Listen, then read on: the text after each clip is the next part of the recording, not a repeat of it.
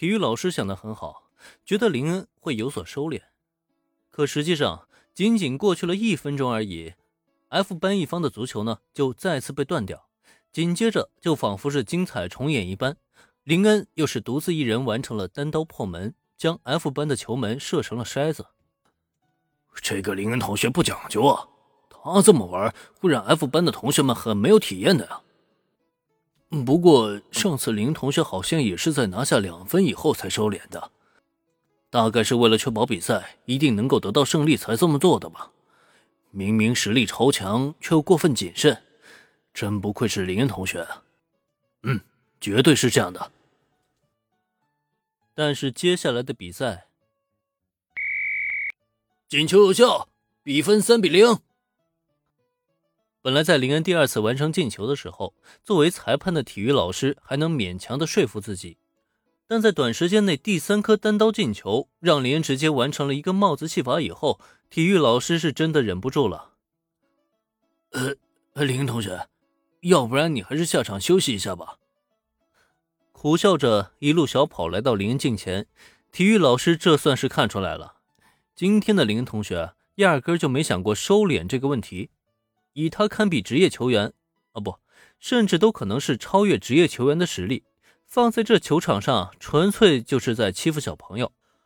如果再这么比下去，天知道这场足球比赛会不会变成篮球比赛的比分。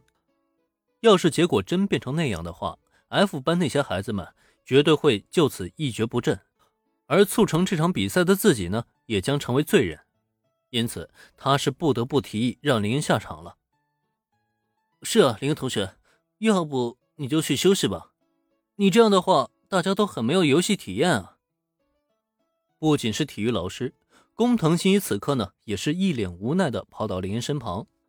作为林的队友，他当然感受不到对手的绝望心态。但怎么说呢？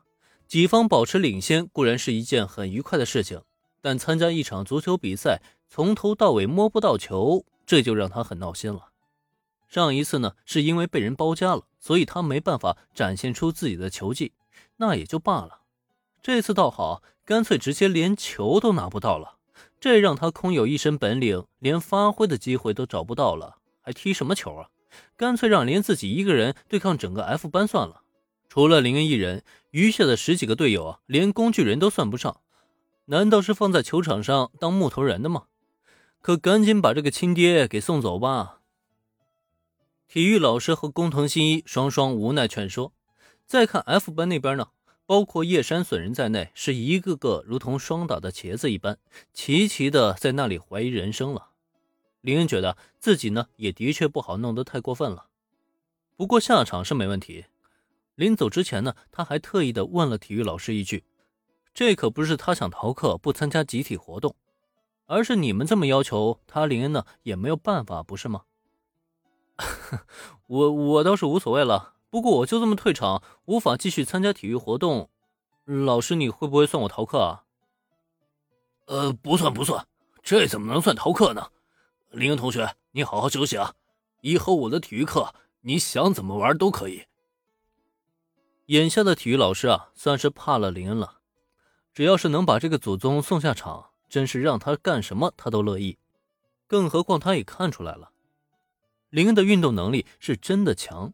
上不上他的体育课呢都没有所谓了，反倒是跟他一起上课的同学们才有可能是受打击的那一方。